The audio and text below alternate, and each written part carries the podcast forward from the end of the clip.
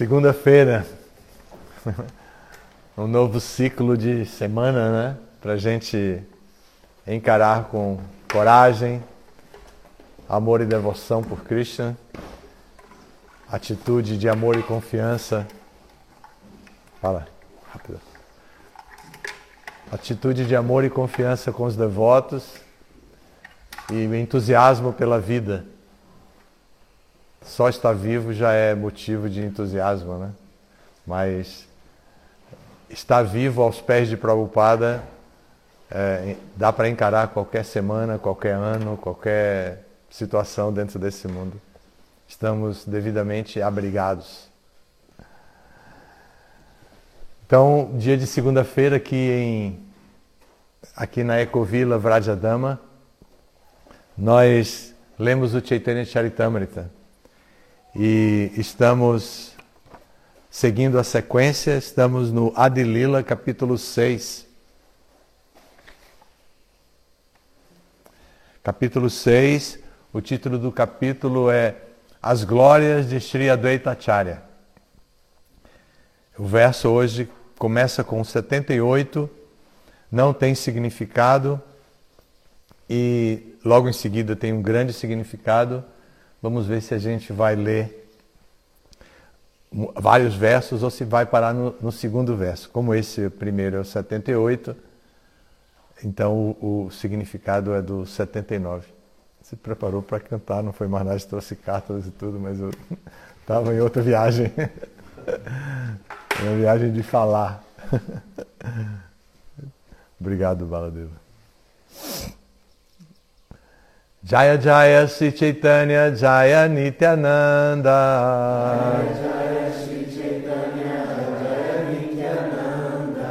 Jaya Jaya Sri Chaitanya Jaya Nityananda.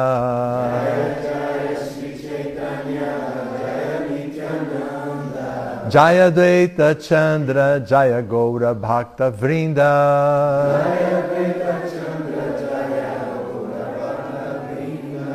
Jaya Sri Chaitanya Jaya Nityananda.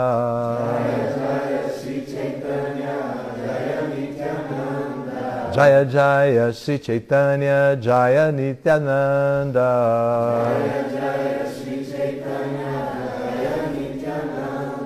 Jaya Dvaita Chandra Jaya Gaura Bhakta Vrinda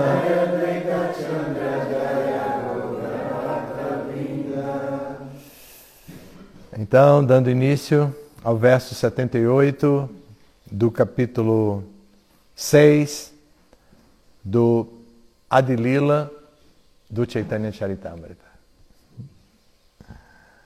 Ontem um visitante perguntou o nome de alguns devotos que estavam numa rodinha ali e quando chegou no nome do Chaitanya, Chaitanya disse, significa força viva. Aí me remeteu ao, ao início do Adilila mesmo, do Chaitanya Charitamrita, quando se descreve o nome do Senhor Chaitanya. E eu viajei, o visitante estava ali, eu fiquei viajando né, no, no Chaitanya Charitamrita, no nome do Senhor Chaitanya. Que nome, hein? A força viva.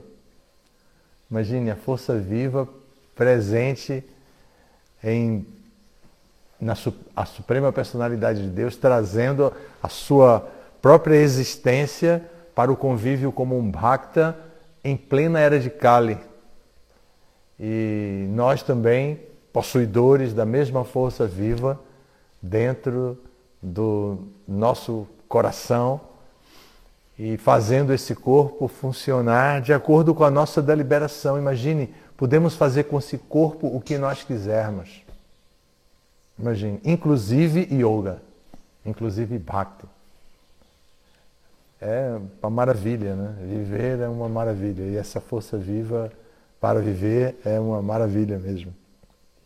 Então vamos falar do Senhor Chaitanya, porém o capítulo descreve os associados dele. E aqui um associado muito especial que é a Dvaitacharya. Dvaitacharya é mais velho, mais idoso. E a idade dentro dos círculos de sabedoria, de conhecimento, de saberes populares, a, a idade representa um título de autoridade. Então Advaita Acharya é visto como mestre. E ele estava aqui se explicando, dizendo: embora Chaitanya me veja como mestre, na verdade eu sou o discípulo. Eu sou o seguidor dele. Isso é a, a tese que Advaita Acharya, aqui nesse capítulo, defende para dizer que, embora antes de conhecer o Senhor Chaitanya ele fosse realmente um mestre dentro do círculo social e cultural deles, ao aceitar Chaitanya Mahaprabhu, ele aceitou a posição de discípulo e saiu seguindo o Senhor Chaitanya pelas ruas, cantando e dançando. Uma pessoa que tinha formação impersonalista e que já tinha barba branca, cabelo branco, não era um moleque adolescente que se impressiona às vezes com alguma manifestação popular e que segue essa manifestação popular, às vezes por mero entusiasmo isso sempre existiu. Então, ele vem admitir, obrigado, ele vem admitir que é um seguidor do Senhor Chaitanya. Vamos ver em que nível está aqui a, a, a descrição do Chaitanya Charitamrita a respeito de Advaita Charya. Então o verso 78 vai dizer: Aquele que é Shesha Sankarshana com seus milhares de bocas, serve a Sri Krishna assumindo dez formas. Próximo verso. Rudra, que é uma expansão de Sadashiva e que aparece em universos ilimitados, também é um Gunavatara, encarnação qualitativa, e é o ornamento de todos os semideuses nos intermináveis universos significado dado por sua divina graça a ser Bhaktivedanta Swami Srila Prabhupada. Há 11 expansões de Rudra. Maharaj falou um pouco sobre isso ontem. Deu o avant premier.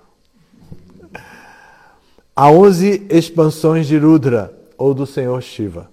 Elas são as seguintes: Ajay Kapat,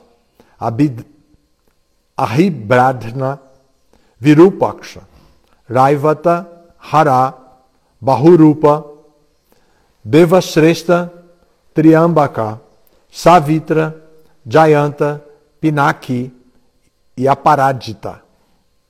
Uma boa lista para nomes para quem quer ter filhos, colocar em seus filhos. Além dessas expansões, há oito formas de Rudra, chamadas terra, água, fogo, ar, céu, sol, lua e somayad. Nos anos 60, os, pais colocavam os nomes dos filhos assim também. Bumi, terra, tem outros nomes para terra também que eles usavam muito. É, Gaia. Se vocês procurarem as crianças com 50, 40 anos, entre 40 e 50 anos, até um pouco mais de 50, vocês vão ver cada nome super engraçado é, eu conheci um que era Galáxia. Galáxia.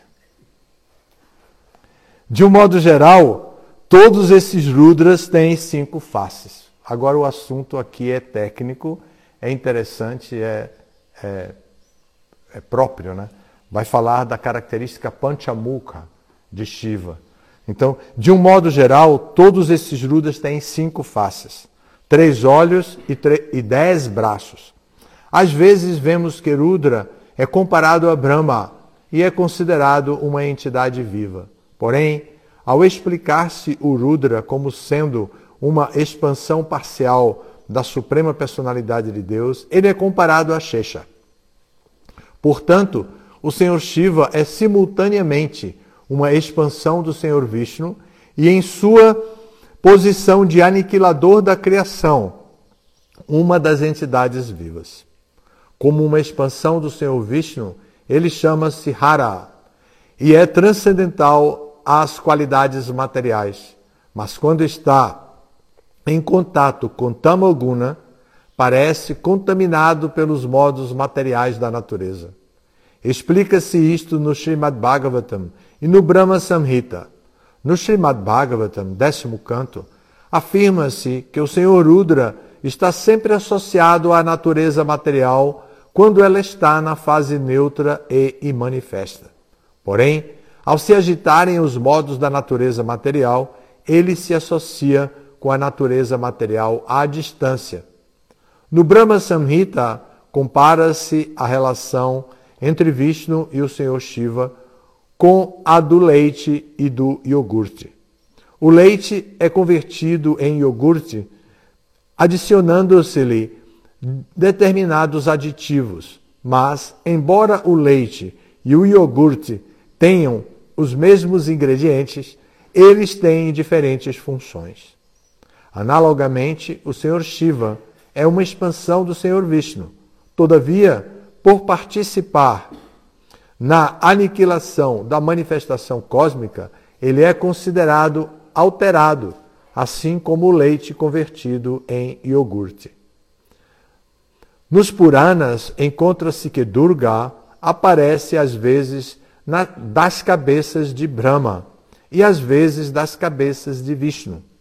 O aniquilador Rudra nasce de Sankarshana e da fogueira fundamental que queima toda a criação. No Vayu Purana há uma descrição de Sadashiva, num dos planetas Vaikunta.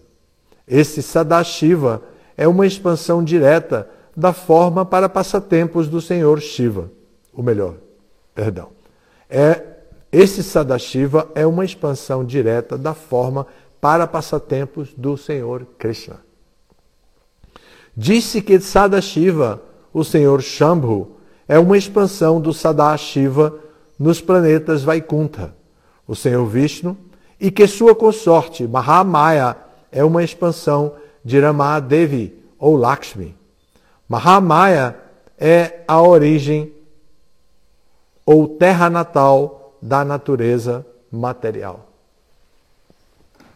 Assuntos muito técnicos, nem me sinto inteiramente à vontade para falar sobre isso agora, porque são muito técnicos e tem muito tempo que eu não lido com esses temas assim, então nem, nem estou tão preparado para dar uma aula ah, no sentido técnico. Mas aqui nós estamos vendo duas coisas. Primeiro, o autor explicando de maneira formal as glórias de Advaita Acharya, mostrando a, a relação dele com o mundo espiritual e a, e a criação, a criação espiritual, né, a existência espiritual conforme a a origem de tudo na suprema personalidade de Deus. Então, é, essa é a base da descrição aqui. Vamos então para o próximo verso para ver se alivia um pouco o, o peso técnico e a gente pode falar um pouco assim, porque para falar sobre todos esses detalhes, no meu caso, especialmente, eu precisaria ter lido o capítulo, ter lido o contexto, ter estudado um pouco mais para poder falar agora. Então vamos para o verso 80.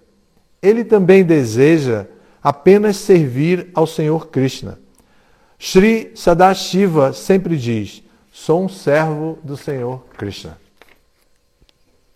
Embriagado de amor estático por Krishna, em arrebatamento, ele incessantemente dança sem roupa e canta sobre as qualidades e passatempos do Senhor Krishna.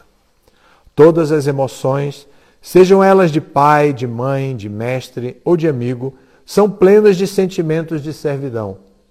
Esta é a natureza do amor por Krishna. Aqui tem um ponto interessante que a gente pode agora observar para melhorar a nossa cultura sobre a ciência das raças. Então aqui as raças são abordadas com o termo emoções. Todas as emoções e, ou todas as raças, sejam elas de pai, Vatsalya raça, de, e de mãe, sejam elas de mestre, de senhor também da mesma maneira, ou de amigo, Sakya raça, são plenas de sentimentos de servidão, Dasya raça. Então, a raça básica de todas as outras relações com Krishna é sempre Dasya raça. Não é neutralidade, Shantarasa. Nem é também Madhurya raça, a raça conjugal. Então é Dasya Dasya é a, a, a base para todas as outras raças. Todas as raças têm a atitude de servidão para com, com Krishna. E isso é o que está sendo descrito aqui, é um verso, não tem significado, é o verso 82, não tem significado, mas é para a gente estudar. E eu fiz questão de trazer para vocês a lembrança do que estamos, do, do, que esse assunto se trata da de raça tattva, da a filosofia a respeito da tattva, de, de. Continuando, o Senhor Krishna, o único mestre e o Senhor do universo, é digno de ser servido por todos. Na verdade, todos são apenas servos dos seus servos. Este mesmo Senhor Krishna desceu como Senhor Chaitanya, a suprema personalidade de Deus. Portanto, todos são seus servos. Todos são servos do Senhor Chaitanya. 85. Embora alguns o aceitem e outros não, todos são seus servos. Contudo, aquele que não o aceitar está arruinado por suas atividades pecaminosas. Isso também é tema do Bhagavad Gita. Krishna diz para Arjuna: Eu já lhe expliquei tudo, isso já no 18 capítulo. Eu já lhe expliquei tudo que podia ter explicado. Você deve seguir o seu dever. Se você seguir tudo que eu disse, vai ter um resultado. E se você não seguir, vai ficar arruinado. Algo correspondente a essa mesma informação aqui. A pessoa fica arruinado porque as suas próprias atividades pecaminosas germinam, florescem e dão novos frutos. Imagine o, o, o ciclo de frutos, o, os ciclos das atividades pecaminosas. Elas vão como semente, a prarabdha, que não são germinadas, depois elas prarabdha, germinam, depois elas produzem frutos. E aí esses frutos produzem o que? De novo, bija, novas sementes. E com as novas sementes, novas, é, no, novo brotamento, prarabdha. E outra vez, frutos. E assim a gente fica rodando no ciclo de samsara, cultivando as reações das nossas ações. Pesadinho, né? Pesadinho. Como interromper este ciclo? Aí vem o serviço devocional. Porque o serviço devocional é a karma. Ele não produz reação. Imagine uma ação que não produz reação. Isso é a karma. E a característica de Bhakti, a, característica, uma das características primárias de Bhakti, de Bhakti é Naiskama Karma, ou Nishkama Karma. É, é não produzir mais desejos, novos desejos, reações na forma de desejos. Então essa é uma das características primárias de Bhakti. Então, a gente está lidando com um tema que é o tema do, da interrupção do ciclo de, de nascimentos e mortes da entidade viva condicionada. Então, aqui esse verso 85, que repetindo diz: Embora alguns o aceitem e outros não, todos são seus servos. Contudo, aquele que não o aceitar será arruinado por suas atividades pecaminosas. Não é, não é por outra razão, a não ser pela própria consequência dos seus atos deliberadamente escolhidos ou por influência da própria natureza material, por negligência ao cuidado com a influência dos modos da natureza. Simplesmente vêm ações pecaminosas e logo vêm reações, e essas reações arruinam uma pessoa que não aceita o processo de liberação como é dado pelo Senhor Chaitanya. Qual é o processo de liberação das atividades pecaminosas que é dado pelo Senhor Chaitanya? Harinama Sankirtana. Então, cantar congregacionalmente os santos nomes do Senhor. Então, o canto congregacional dos santos nomes do Senhor vem para que, nesse, nesse sentido que estamos estudando aqui, para eliminar as nossas atividades pecaminosas e para promover o nosso êxito, não a nossa ruína, mas o nosso êxito. Então, isso é o que estamos estudando aqui. 86 vai dizer, vai dizer agora uma das falas de Advaita Charya. Como Advaita Charya, mesmo sendo um grande mestre, vai se apresentar ao público e ao próprio Senhor Chaitanya. Sou servo do Senhor Chaitanya, servo do Senhor Chaitanya, sou servo do Senhor Chaitanya e servo dos servos do Senhor Chaitanya. Isso é Advaita Charya. Podemos repetir isso sempre, né? Dizendo isto, Advaita Prabhu dança e canta em voz alta. Então, no momento seguinte, ele senta-se calmamente. Que exemplo! Sentar calmamente. Isso existe dentro do nosso movimento de Sankirtan, gente. Às vezes a gente, não, a gente pensa que não existe. A gente pensa que não existe sentar calmamente, silenciar. A gente pensa que tem que cantar o tempo inteiro, o tempo inteiro, o tempo inteiro. Tem que estar o tempo inteiro ligado, falando e cantando e falando e cantando e fazendo som e ouvindo som. O tempo inteiro. Mas aqui há o exemplo de uma pessoa sóbria que depois de gritar, cantar, dançar no kirtan, senta-se calmamente, silenciosamente. Vamos ver o que diz aqui. Na verdade, a fonte do sentimento de servidão é o Senhor Balarama.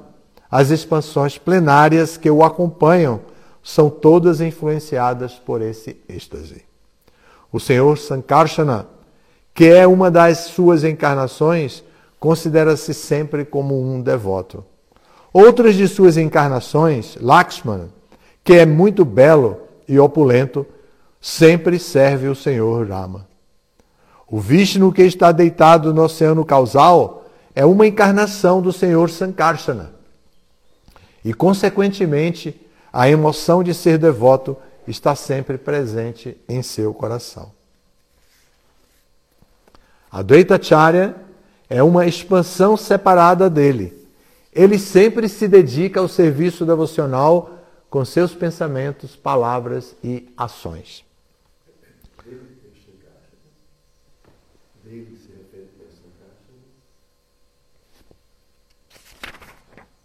Vishnu.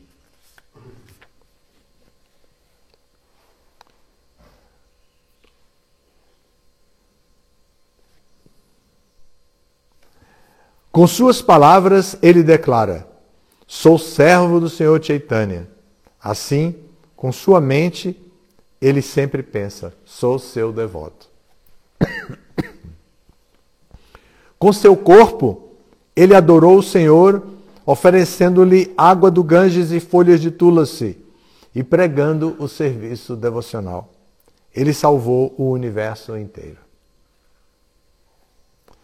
Eu li fora da, eh, da pontuação correta. Vou reler, tá? Com seu corpo, ele adorou o Senhor, oferecendo-lhe água do Ganges e folhas de Tulasi. E, Pregando o serviço devocional, ele salvou o universo inteiro.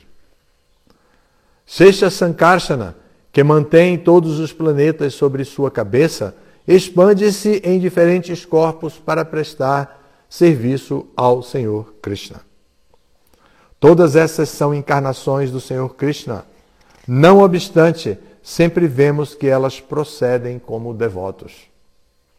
As Escrituras chamam-se de encarnações como devotos, Bhakta Avatara. A posição de ser semelhante encarnação está acima de todas as outras. Significado de Shila Prabhupada. A suprema personalidade de Deus aparece sob diferentes encarnações, mas seu aparecimento no papel de um devoto é mais benéfico para as almas condicionadas do que o das outras encarnações, com todas as suas opulências. Às vezes, uma alma condicionada confunde-se ao tentar compreender a encarnação de Deus com opulência completa. O Senhor Krishna apareceu e executou muitas atividades incomuns, e certos materialistas compreenderam-no mal. Mas em seu aparecimento como Senhor Chaitanya, ele não mostrou muito de suas opulências. E por isso, menos almas condicionadas ficaram confusas. Compreendendo mal o Senhor, muitos tolos consideram-se encarnações da Suprema Personalidade de Deus. Porém, o resultado é que, após deixarem o corpo material, eles entram em espécies de chacais. As pessoas que não puderem compreender a verdadeira importância de uma encarnação serão forçadas a assumir semelhantes espécies inferiores de vida como punição. As almas condicionadas, que são arrogantes devido ao falso egoísmo e que tentam tornar-se unas com o Senhor Supremo, tornam-se Mayavadis.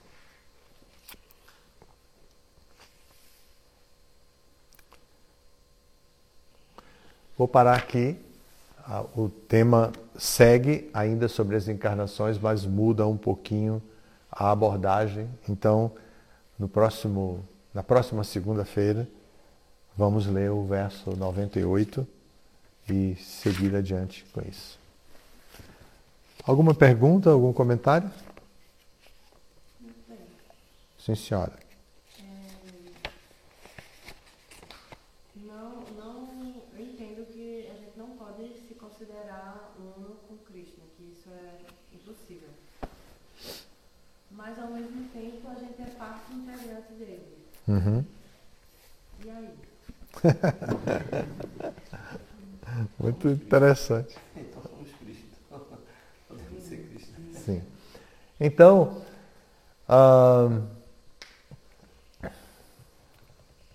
nós podemos nos tornar unos com Cristo. Você começou com, por uma premissa imperfeita, entendeu? Nós podemos. É uma. Tornar-se uno com Krishna é parte do desenvolvimento espiritual da alma em busca de autorrealização. Ela sai do é, da Babilônia, do desfrute dos, dos sentidos, para uma vida regulada que está prevista em Karma Kanda. Ela sai dessa loucura do mundo dos prazeres para o mundo de uma vida regulada e ela começa a reconhecer autoridades. Ela, conhece, ela reconhece as autoridades das escrituras que dirigem a vida das pessoas. Karmakandas. As, as escrituras Karmakandas são as mais vastas dentro da, da literatura védica e elas, elas abordam todas as áreas do conhecimento. Então a pessoa vai aprender a não, não viver na Babilônia em benefício da sua própria saúde. Ela vai aprender a não viver na Babilônia em benefício dos seus filhos, da moral, da, da ética, isso ela aprende em Karma Kanda. Então ela, ela vai trabalhar com a literatura Karma Kanda e depois ela vai identificar as autoridades. As autoridades apontadas na seção Karma Kanda dos Vedas são os semideuses. Então, nas, os Jagyas de Karma, que também são chamados Karmas, os Jagyas são, são prescritos para a pessoa obter bênçãos dos semideuses. E aí se diz: o semideus que cuida dos seus olhos é tal, então faça tal sacrifício para você corrigir os defeitos que estão acontecendo em seus olhos. O, o, na vida econômica, o semideus é tal, então você está com problemas econômicos, adore o semideus tal. E aí a sessão Karmakanda vai dizendo isso e a pessoa vai entendendo que a Babilônia foi um furo. A alma espiritual. Isso não ocorre necessariamente na mesma vida. Isso ela pode ficar muito tempo como um vicarme na, na Babilônia. Se eu fosse inaugurar uma boate, eu colocaria esse nome, Vicarmo.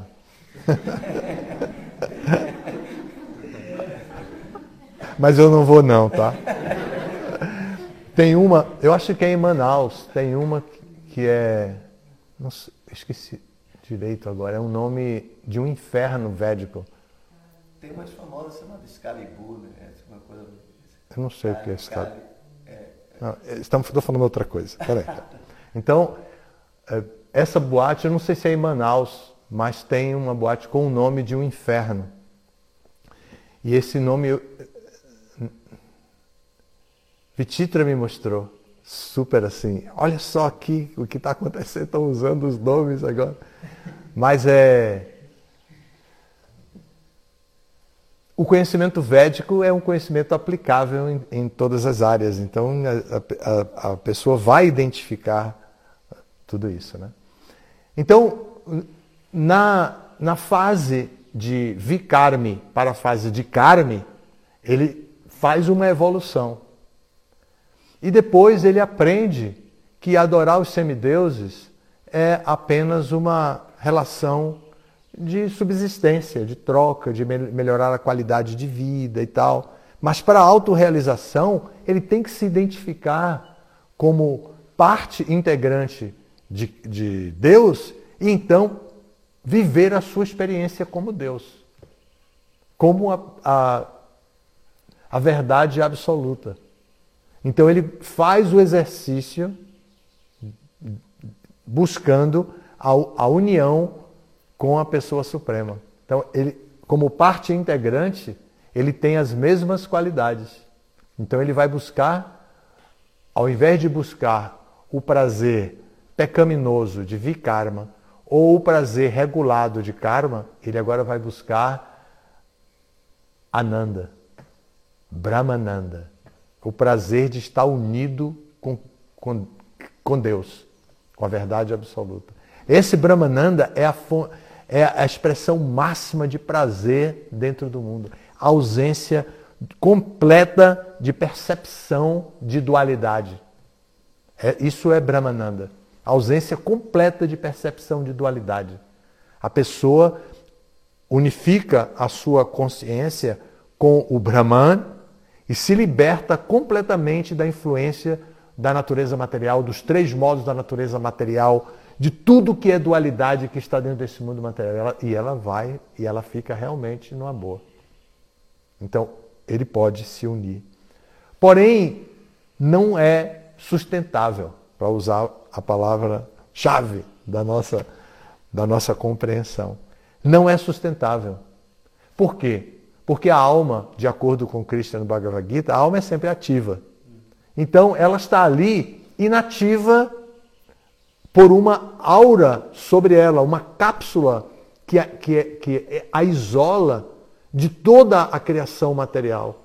E ela está vivendo uma experiência, mas ela está encapsulada por uma energia muito poderosa devido às austeridades feitas a, pela pessoa para chegar àquele ponto. Então as austeridades se condensam em torno dela, forma uma cápsula e ela não tem contato com nada mais a não ser com a ananda da verdade absoluta. Então ela, mas esse, esse ananda é, é a ausência toda dualidade, ausência do sofrimento e ausência do prazer dos sentidos. Mas é um prazer intenso, muito intenso. Um, um barato muito especial. Então ela fica assim intoxicada por muito tempo, mas um dia passa o efeito. E quando passa o efeito, ela volta a desejar e ela precisa de contato com a natureza material outra vez, porque é na natureza material que ela vai lidar com, com os elementos e criar a felicidade de acordo com a sua concepção que ela já, já resgatou a sua concepção como alma individual, embora parte integrante, ela mantém uma individualidade.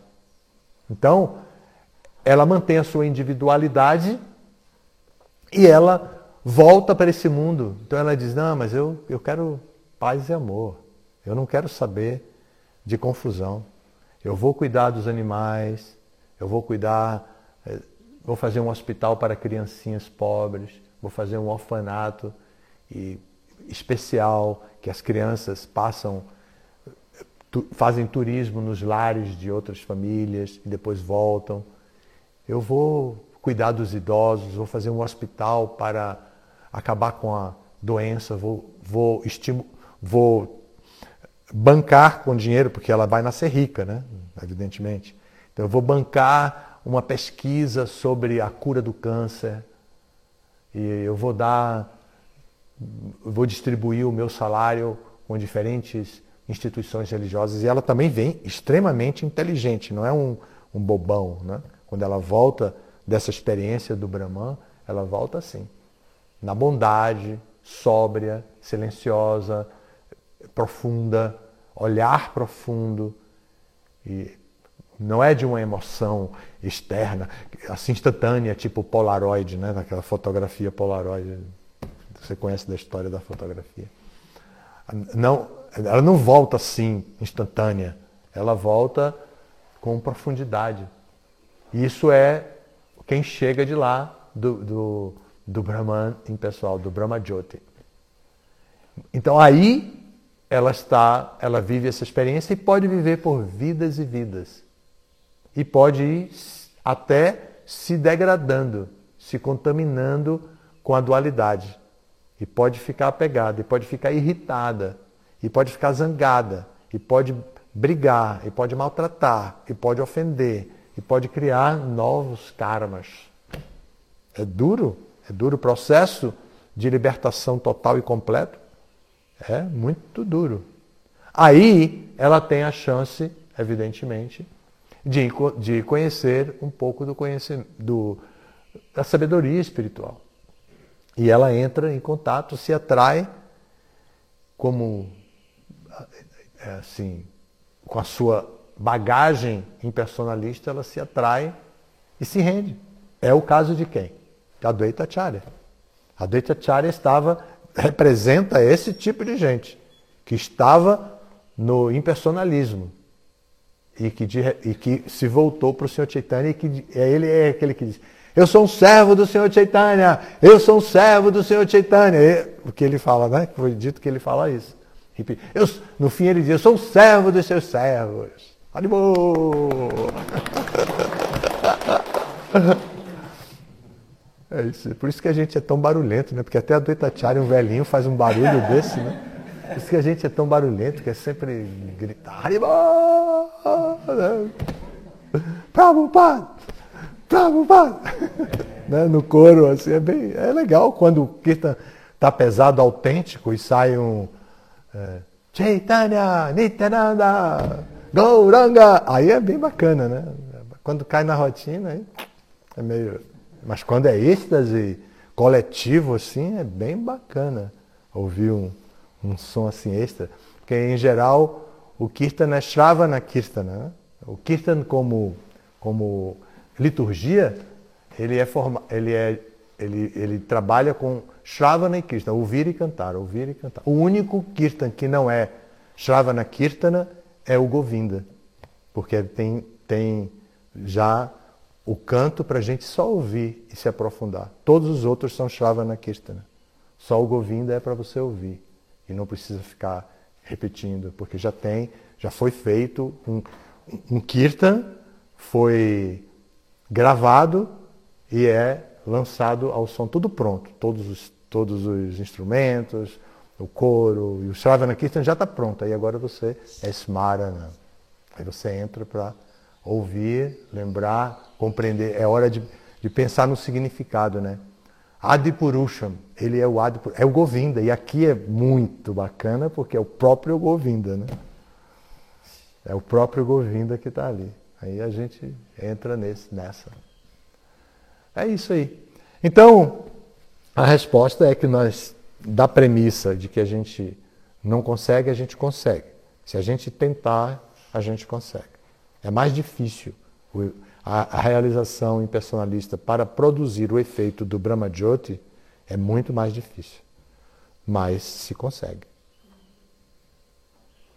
Mas não é o processo indicado, assim, né?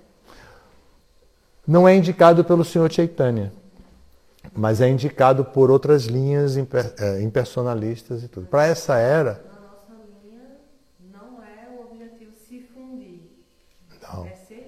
É servir. Servir no nível pessoal. Padacevana. Servir a quem tem o um pezinho.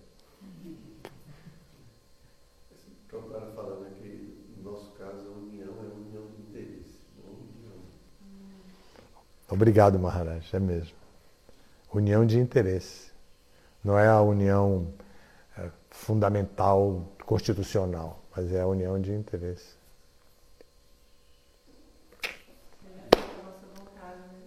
Sim. Uma pergunta. A pergunta é a seguinte: por que nós lhe amamos tanto? Porque não são impersonalistas. Paloma. É, é, o senhor falou assim que quando a gente faz o serviço devocional não gera mais carne. Mas o senhor pega o serviço devocional puro ou qualquer serviço devocional? Porque às vezes a gente não está nem no humor, está servindo, mas não está no humor. E às vezes comete até ofensa. E mesmo assim não gera carne. Antes de cometer ofensa, quando a gente está fazendo automaticamente aquela coisa toda, não gera. Mas quando comete ofensa, gera. Quando, quando tem alguns, algumas falhas, essas falhas também são consideradas, às vezes são perdoadas, às vezes são relevadas e às vezes são pagas instantaneamente. Quantas vezes a gente corta o dedo quando está cortando vegetal? Pega a batata e vai pá, pá, pá, pá, ah! Né? Vai saber por quê, né? Vai saber. Na história do templo de Jagannatha. Outro dia eu falei da história do, do templo de Radha Govinda, este. Mas na história do templo de Jagannatha, de Mayapur, aquele templo que é o mais popular para os devotos, que acolhe todos os interesses dos devotos, casamento, festividade, todo tipo de coisa. Toda vez que eu vou a Mayapur, eu convido todos os latinos para um almoço e aí eu banco um almoço que é bem baratinho, já vem tudo pronto, já pensou, não precisa ir para a cozinha nem nada. Já tem todas as pessoas que vivem de produzir esse, festas, eventos, né? Aí eu faço um evento de, de um praçadão lá e a gente vai, vai todo mundo para lá. Então esse templo, na história desse templo, antes dele vir para a ISKCON, o templo passou muitos problemas. Ele era um templo comum de outra linha. E o Pujari, o Pujari é, é, eles tinham muita dificuldade para arranjar pujari para o senhor Jagannatha. E aquele Jagannatha, que é muito misericordioso, é, gosta de estar com muita gente, estava sozinho praticamente.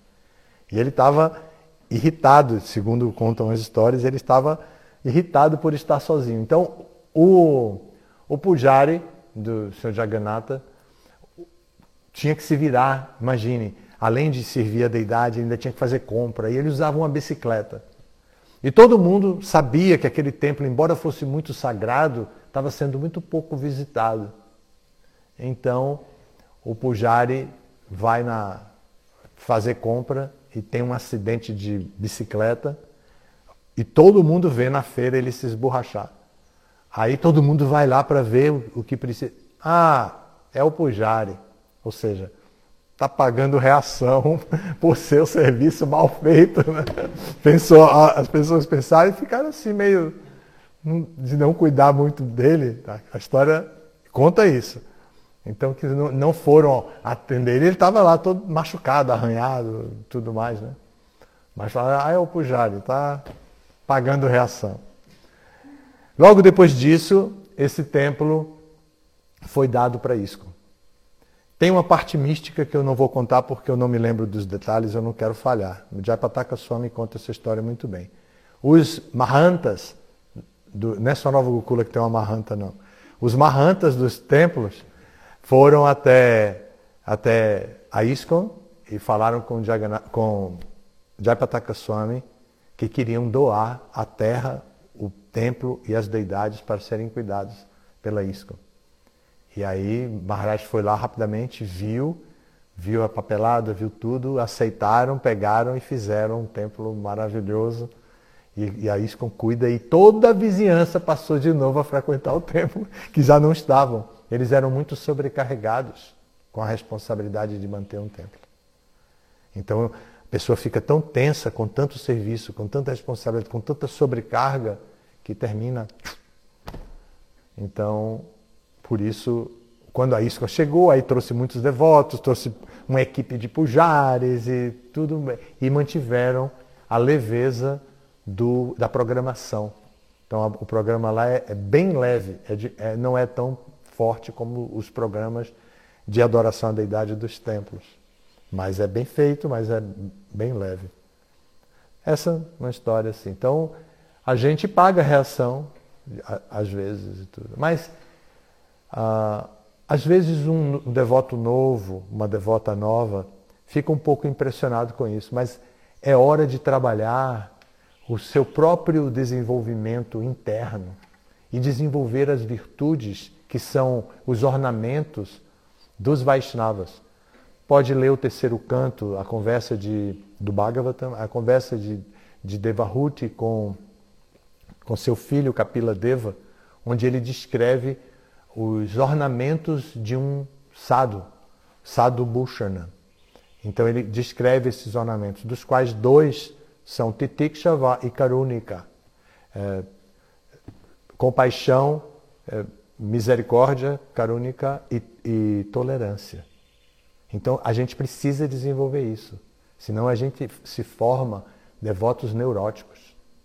A gente fica bacta neurótico, a gente fica iniciado neurótico, a gente fica brahmana neurótico, aí a gente vira um líder neurótico. Só depois é que a gente vai cair. Aí a gente deixa isso, vai para outras linhas e tudo.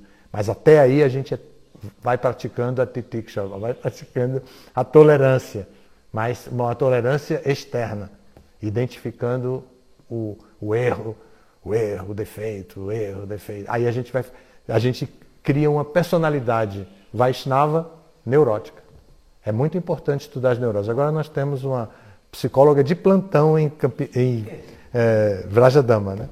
para poder nos ajudar a identificar neuroses, até psicoses, mas neuroses principalmente porque não são patologias mas são manias, são traços da personalidade antes de se tornarem é, patologias. Então a gente precisa identificar isso mesmo. Só, só, só uma contribuição, é, Vigilante Chakravarti ele comenta que seva parada, para quem canta os santos nomes, os santos nomes purificam. Né? Mas se a pessoa continua cometendo seva parada, aí, aí se torna agora não a parada.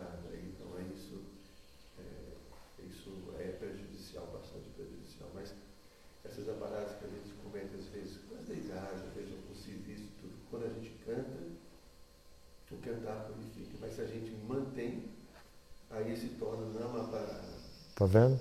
Maharaj descreveu agora o, o, a, o conceito de neurose. Fazer repetidamente a mesma coisa. Então você faz neuroticamente a mesma coisa. A gente não percebe. É como Alzheimer. Nenhum paciente de Alzheimer sabe que tem Alzheimer. Quando, quando a gente vai a um, um médico dos idosos, geriatra, quando a gente vai a um geriatra, ele diz assim, a, gente diz, olha, tenho esquecido tudo, eu troco os nomes, eu faço não sei o quê, sei, talvez seja uma demência. Ele diz, bom, Alzheimer não é, porque se você identifica que esquece, então não é Alzheimer. Quando você começa, quando você esquece, mas não identifica que esquece, aí sim pode ser Alzheimer. A pessoa pensa que está certo. Estou falando aqui com Pedro. E por que você está vestido de sari, Pedro? Assim, aí, aí é Alzheimer. Mas quando você. Oh, desculpa, eu lhe chamei de Pedro porque eu estava preocupado, mas eu entendo que você é Krishna Karya. aí não é Alzheimer. Então a gente, por isso, o, o paciente de Alzheimer precisa de ajuda de cuidadores que possam ajudar. Nem todo, toda pessoa senil precisa de cuidadores que para entrar na sua intimidade mesmo. Mas é, os que têm doenças assim precisam. Não sei se eu falei uma besteira muito grande, mas foi o que eu estudei que eu aprendi. Você queria comentar ou perguntar?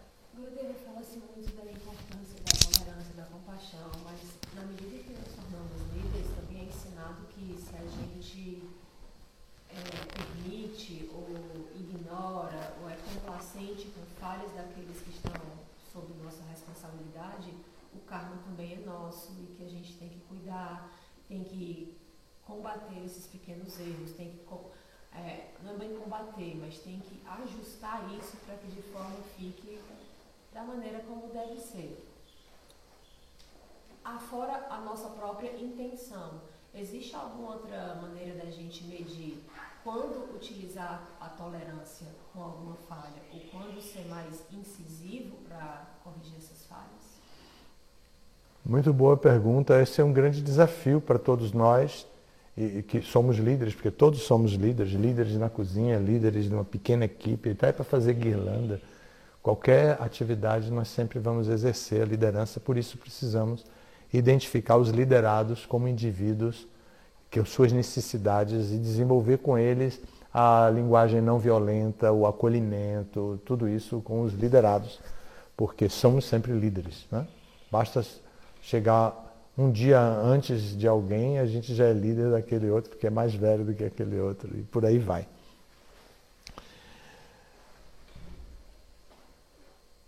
Os erros devem ser sempre tolerados como, como parte da, de falha humana, mas não podem ser assimilados como um processo administrativo um processo de desenvolvimento da ISCOM, porque é a missão de Prabhupada. Se a gente assimila os abusos, os erros, é, como algo por, tolerância, então, por exemplo, vamos dar um exemplo histórico. No caso das devotas. As devotas toleraram muitas coisas, porque o movimento estava imaturo, foi crescendo e tudo, elas toleraram. Aí toleraram até que um, um ponto que elas resolveram se organizar, falar com alguns líderes homens que, eram, que tinham mais acesso, conversar entre si, tomar uma, uma atitude entre elas próprias, para ver se poderiam corrigir ou se aquilo era. Como eles entendiam aquilo? Será que elas estavam entendendo errado? Porque Prabhupada funcionou assim, agiu assim. Será que que tem uma diferença muito grande da época de Prabhupada. Quando esse diálogo começou, que não foi assim tão intelectual, foi na evidentemente que o modo da paixão tomou conta, evidentemente que predominou em alguns momentos o modo da ignorância, até com, com violência verbal, houve tudo, tudo isso aconteceu, mas também houve esse diálogo intelectual que foi assimilado, que entrou, que desde o começo a liderança que era quase 100% masculina, se sensibilizou e que começou a trabalhar. Foi um projeto longo, mas é, a tolerância das devotas é um prêmio para essas devotas. Mesmo as que se sacrificaram, as que foram mártires, é, é um prêmio para elas como almas espirituais. É, elas jamais perderão todas as austeridades feitas, todo o serviço devocional feito, toda a tolerância feita, toda a tolerância aplicada ao serviço devocional, à convivência com os devotos, mesmo que elas depois aparentemente tenham se, se perdido e tenham se afastado. Assim, não será perdido porque é dentro do campo do serviço devocional e nesse caminho nada se perde. É. Krishna diz isso no Bhagavad Gita. Então, é, a, a tolerância sempre tem que existir, mas ela também tem que, que existir, muitas vezes, aplicada unicamente ao indivíduo. Mas na instituição não se pode tolerar. Então se aplica ao indivíduo e pode-se chegar e perguntar: mas qual é o seu interesse diante dessa situação? O seu comportamento já é comprometedor, já sai do seu direito de errar, porque o seu erro agora envolve outras pessoas. Qual é a sua expectativa? Você quer continuar com a gente? Você quer, você aceita as instruções de Prabhupada? Você aceita as instruções do GBC? Você aceita conviver assim pacificamente? Vamos mudar essa realidade ou não? Aí se a pessoa diz sim, vamos mudar, então vamos descobrir qual é a maneira e vai e se descobre. Se a pessoa diz não, não, não, é isso mesmo, então realmente não dá. Então aí, aí a tolerância é com a pessoa, eu tolero, a pessoa sai do movimento e ela é, continua sendo tolerada, respeitada e mas no seu campo de trabalho. Muitos e muitas saíram assim. Mas elas, elas serão respeitadas, mas elas serão respeitadas no, no seu lugar de fala. Mas o seu lugar de fala não é mais o movimento Hare Krishna, porque ela está desviando do que Prabhupada queria, em termos específicos. Né? Passamos um pouquinho. Maharaj, obrigado pela tolerância de ficar aí é, sentados. Você é muito caruna, muito misericordioso, muito compassivo. É, podemos identificar esses ornamentos do grande sadhu em você. Então, mas ainda assim eu peço desculpas por ter atrasado alguns minutos com, essa palavra, com essas palavras. Tá certo. Aceito, aceito. Todas as glórias a Sila Prabhupada.